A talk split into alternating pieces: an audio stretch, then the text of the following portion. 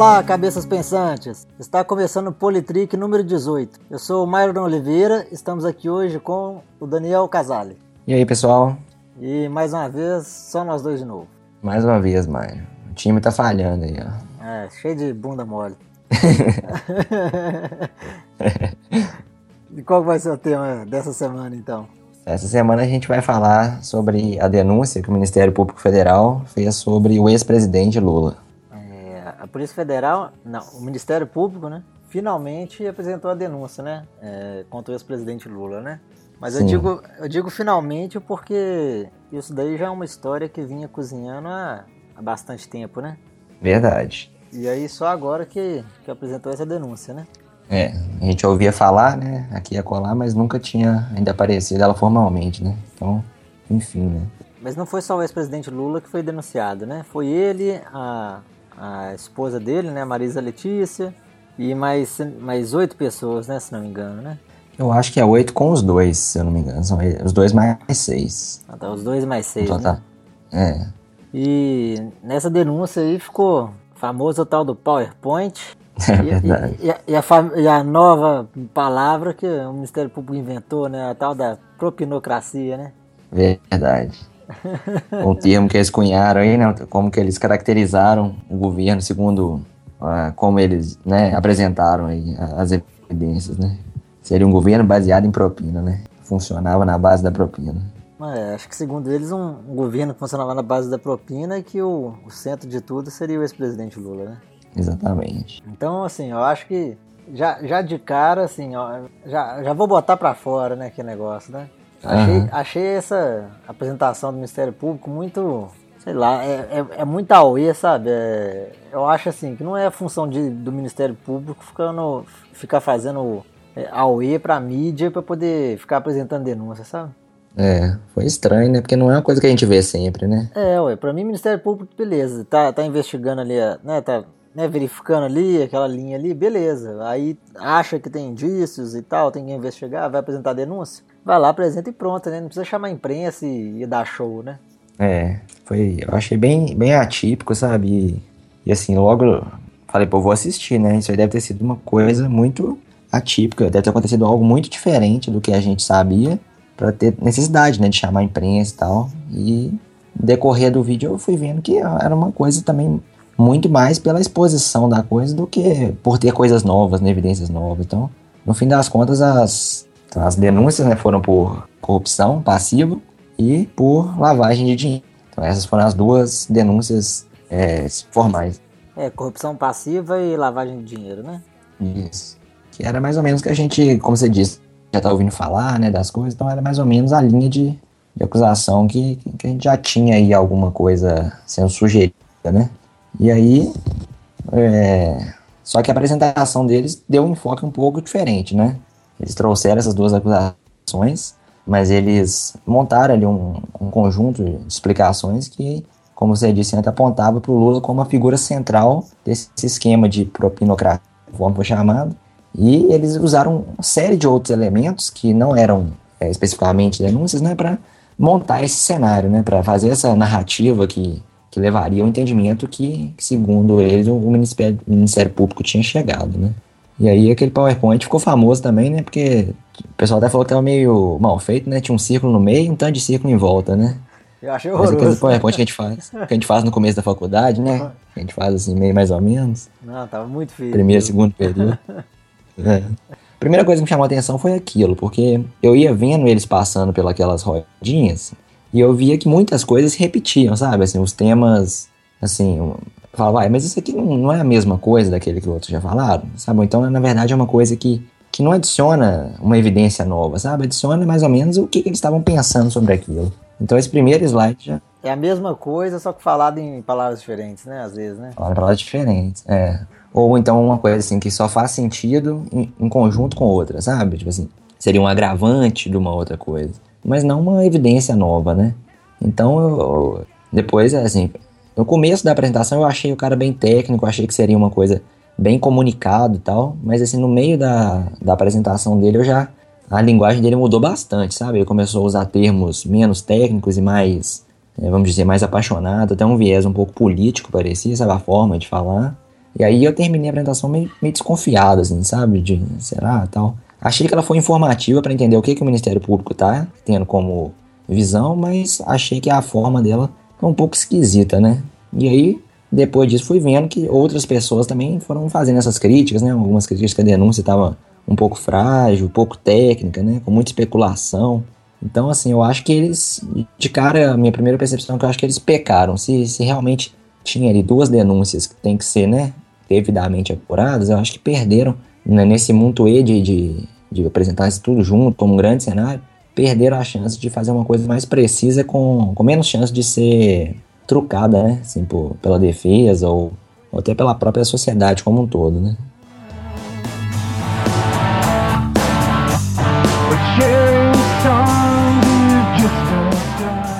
Foram duas denúncias, né, então. Uma é, é corrupção passiva, que aí eles apresentavam aí que ele envolve, então, né, é, desvios em três contratos, né, com a empresa OAS, junto com a Petrobras, uhum.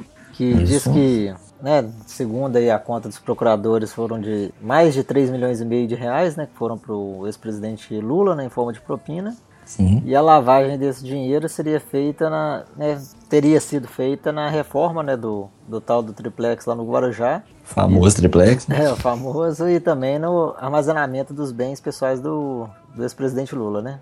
Uhum. É, é isso daí, né, basicamente, né? É isso daí. É isso aí que é o, o objeto de investigação daí para frente, né? O Ministério Público ele só mostra indícios, né? Então quem, quem investiga mesmo é a Justiça, né?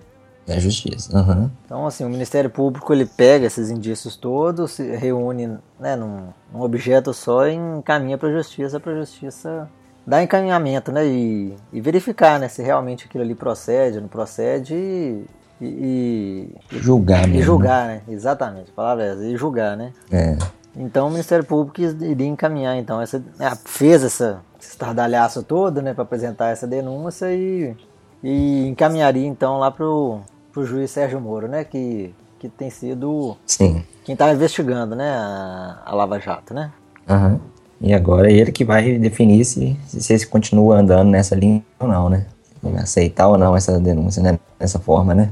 É, ele pode aceitar a denúncia ou não, e o fato de aceitar a denúncia também não quer dizer que o ex-presidente seja culpado, ou, o ex-presidente ou essas outras sete pessoas sejam culpadas, né? Só aceita porque tem, é, né, verifica que tem indícios e, e aí passa a investigar, né?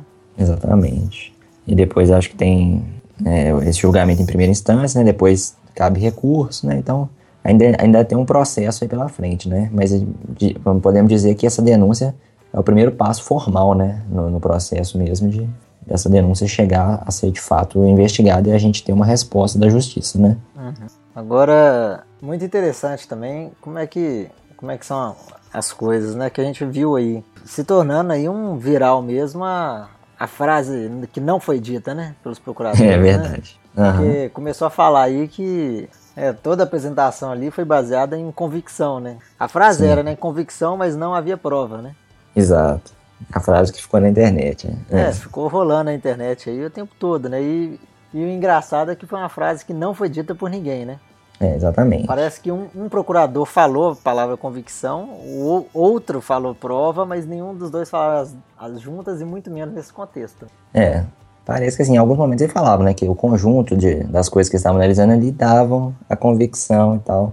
Ou seja, nenhum problema nisso, né? A convicção ela realmente tem que vir das provas, dos fatos, das evidências, etc, né? Então é, é até engraçado, é um fenômeno, né, sociológico, você vê como que uma coisa que não aconteceu, as pessoas começam a acreditar que aquela frase foi dita, sabe? É uma coisa assim, até assustadora, né? Como que, que isso chega a ser, tipo assim, validado e passado para frente, né? É, passado para frente, todo mundo já colocando opinião, né? Opinião. Ninguém foi lá ver, né? É, ninguém, ninguém foi verificar os fatos, né? Já foi falando, né? Que absurdo fazer isso numa denúncia por convicção, sem ter prova de nada, né? Essas coisas todas, né? É. Então, assim, a questão não é bem isso, né? Pensando assim nesse cenário global que eles trouxeram, né? Do, principalmente do Lula como figura central e tal, essa ideia acaba ficando um pouco imbuída aí, apesar de não ter a frase, né? Então eu vi ali que para eles, na verdade, é um pacote, né? E esse pacote seria um conjunto da interpretação geral que envolve a figura do Lula naquela posição e com, aquela, com aquelas atividades que eles atribuem. É, uma série de, por exemplo, de coisa, ah, ele era amigo das pessoas que estavam próximas na época do mensalão, ele seria o maior beneficiário, entendeu? São várias, assim, especulações que são coisas que eu diria que eram até dispensáveis no momento, né, como uma denúncia. Talvez, assim, na, na, na construção de um julgamento, essas coisas poderiam entrar como agravantes, né, e, e, na interpretação geral das provas acaba que essas coisas se tornam contexto. Isso aí não, não dá para dizer que essas coisas também não são importantes como contexto. Mas para a denúncia aí ficou estranho porque eles centraram muito nessa questão do, do papel do Lula. E isso está sendo investigado, na verdade, é pelo STF, né? Isso de dizer que o Lula é figura central e organizador é, em termos jurídicos, organização de, de quadrilha, né? Uhum. E, esse, e essa acusação, ela está sendo investigada, então, mas ela está fora da competência ali da, do Ministério Público, né? Então, é, eu acho que ele pecou um pouquinho de ter essa, essa visão. Assim, como você disse, a, a denúncia não tem o objetivo de produzir provas finais, né? Assim, que, que vão definir culpa ou não. Mas, assim, o tom que eles usaram foi bastante acusatório, meio até conclusivo, né? E a gente junta isso com uma população que já está, às vezes, ansiosa por respostas, por, por várias questões que estão acontecendo no país, né? E aí a gente já não tem, vamos dizer assim, uma educação muito boa para as pessoas entenderem quando que alguém pode ser realmente chamado de culpado, né? E aí você, vê um tom acusatório desse, então você gera às vezes a ideia, ah, então pronto, olha, tem a prova aí que o Lula fez. Né? Então, assim, tudo bem, assim, existe aí vários indícios, mas eu acho que a gente tem que aprender a ter uma calma, sabe? Porque é uma coisa que é questão de tempo, né? Pelo que a gente tá vendo, as coisas estão caminhando, né? Então, a gente vai ter essa, essa confirmação ou não em tempo, eu acho que a gente tem que aprender, assim, não, não, não se apressar, né?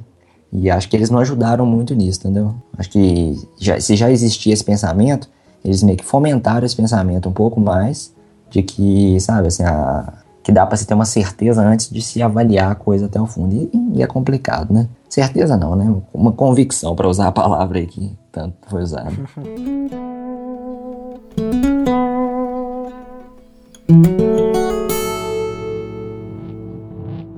O pessoal tem, tinha falado aí que ah, é, depois da, do impeachment né, da, da ex-presidente Dilma e, e, o Michel Temer ter assumido é, oficialmente, né, integralmente o, o, governo, né, o pessoal começou a falar que ah, agora a Lava Jato acabou, né, ninguém dá mais notícias de Lava Jato, inclusive a gente já tinha comentado isso antes, né? Uhum. Se não me engano, foi até no programa anterior, né, do Cunha. Foi, semana passada a gente falou, é. E aí vem a, Aí vem, vamos supor, né, vem a Lava Jato com uma bomba dessa, né?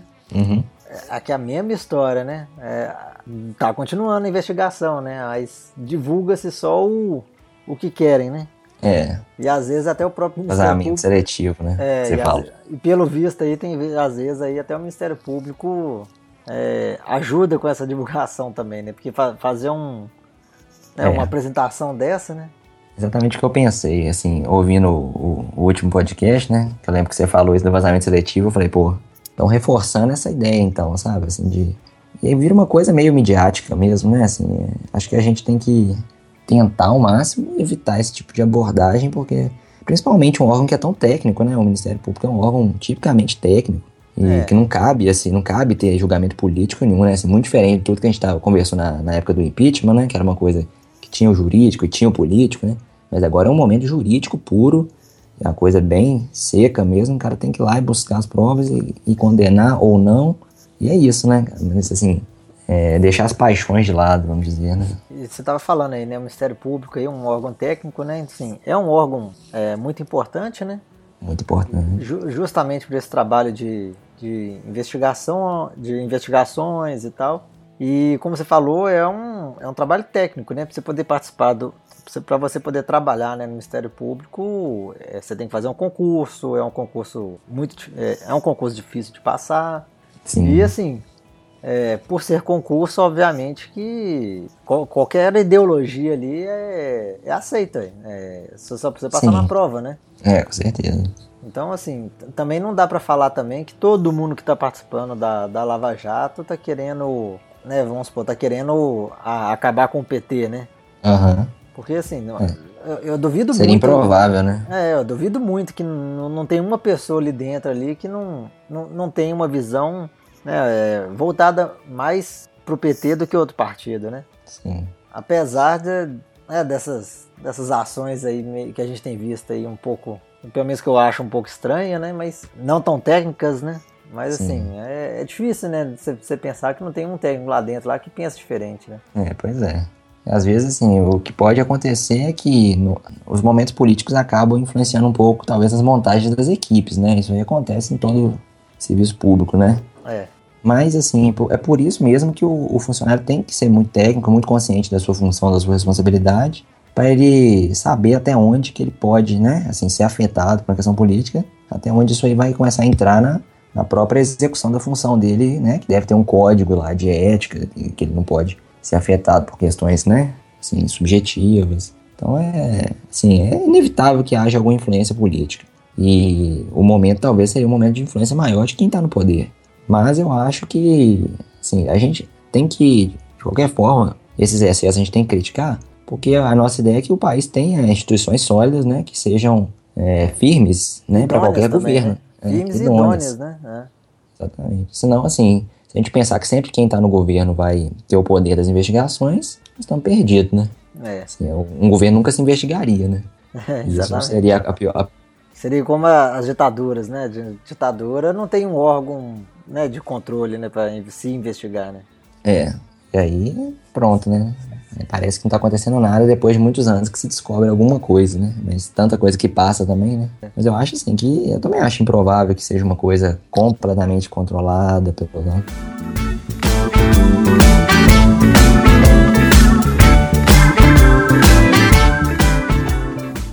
dia depois né, dessa denúncia, denúncia ser apresentada pelo Ministério Público, o ex-presidente Lula ele né, chamou né, uma coletiva para ele poder dar a resposta dele, né? Uhum. O Lula, então, ele fez um discurso inflamado e tal, e né, apresentando a sua defesa ali, ou no meu ver, né, ele não apresentou defesa nenhuma, mas é, ele fez um discurso inflamado e eu acho que acabou falando mais do que devia, né? Tanto é que a gente é escreveu aquela carta lá, né, com uma resposta a algumas coisas, né, que ele falou, né? Sim. E realmente eu acho que ele deu uma, uma exagerada aí, né? Deu.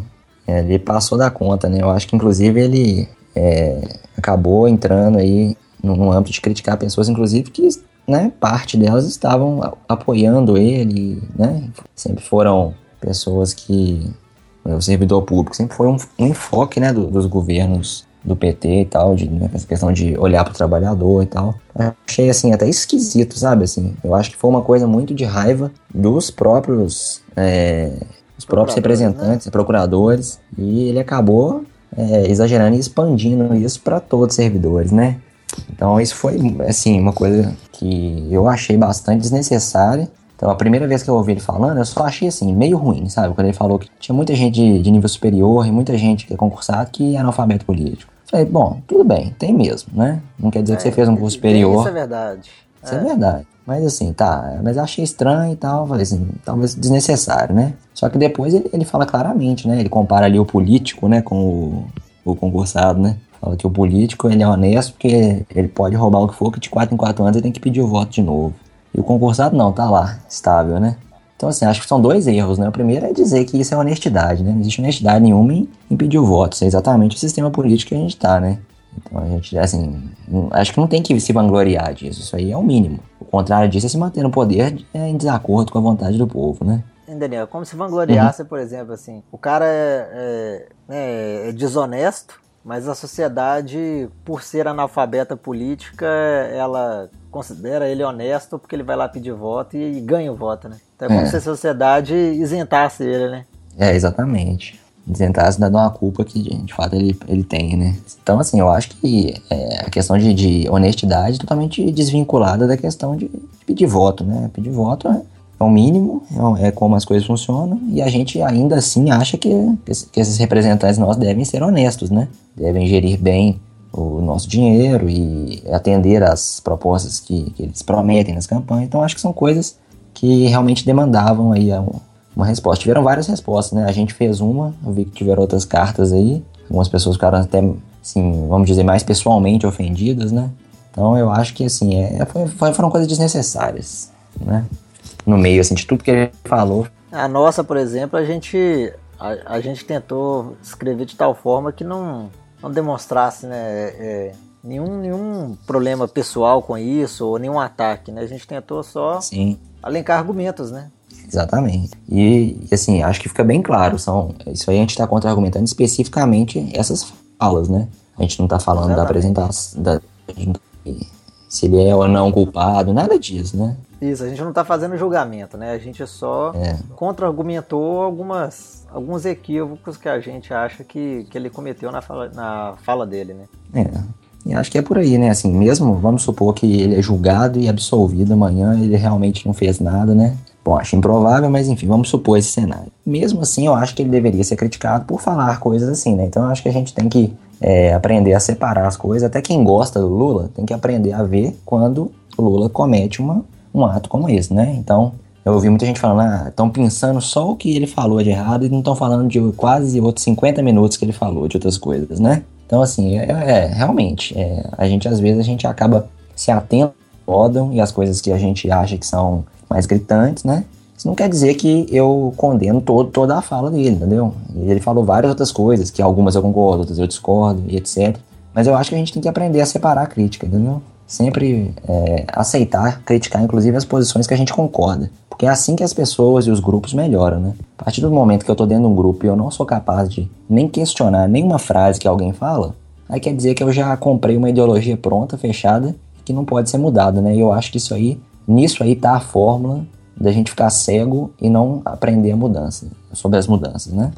Então, assim, é, pelo menos até o momento que a gente está gravando aqui o, né, esse programa, a gente ainda não viu nenhuma resposta do juiz Sérgio Moro, né? Se ele aceitou ou não né, essa denúncia, né?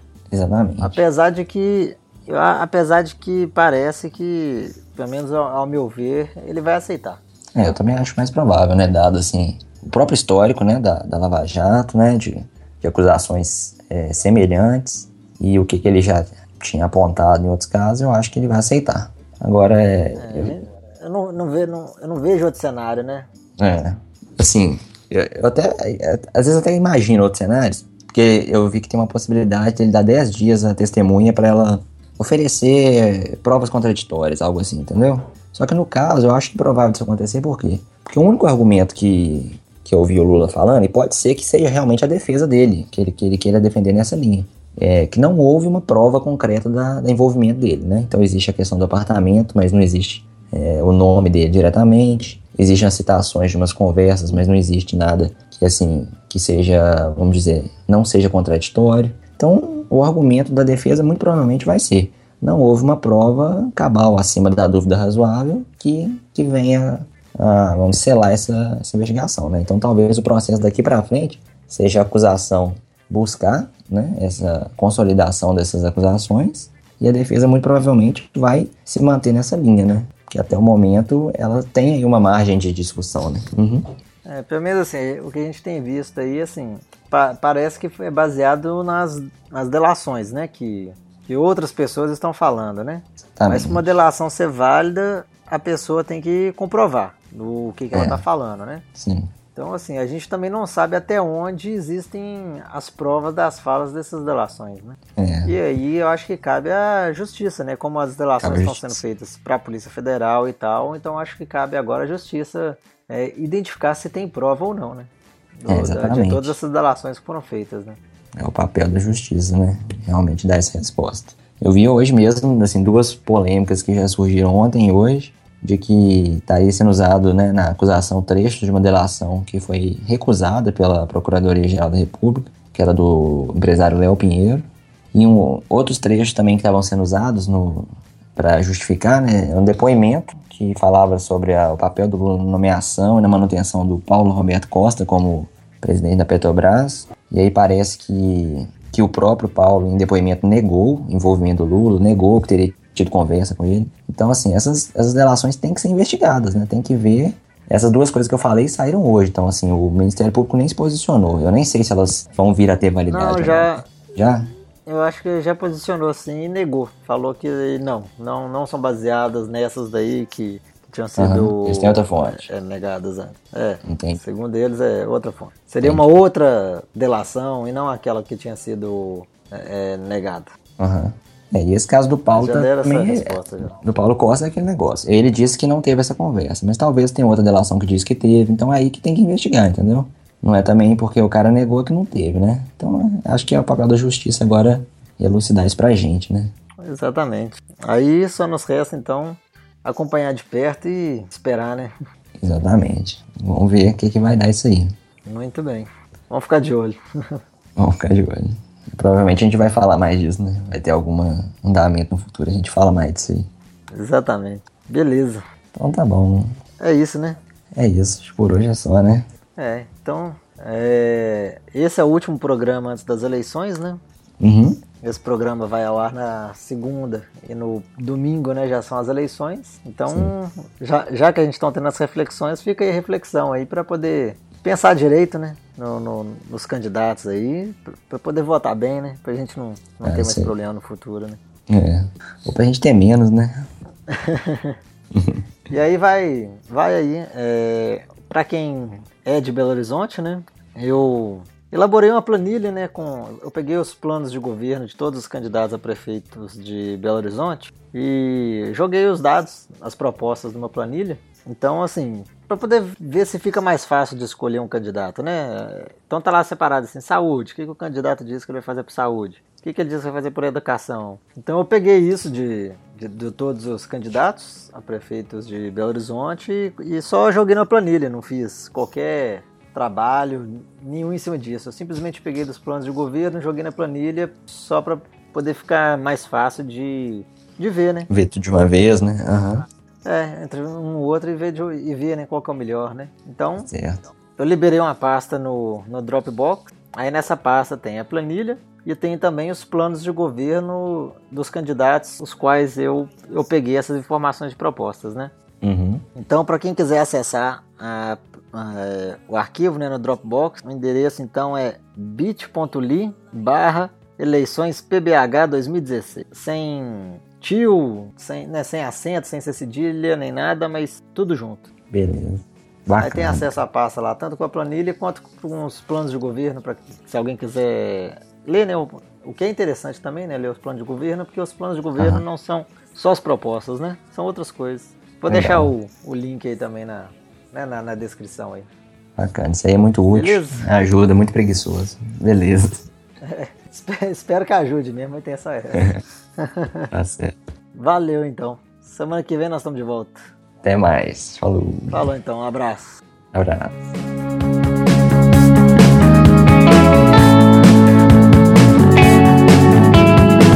waste time.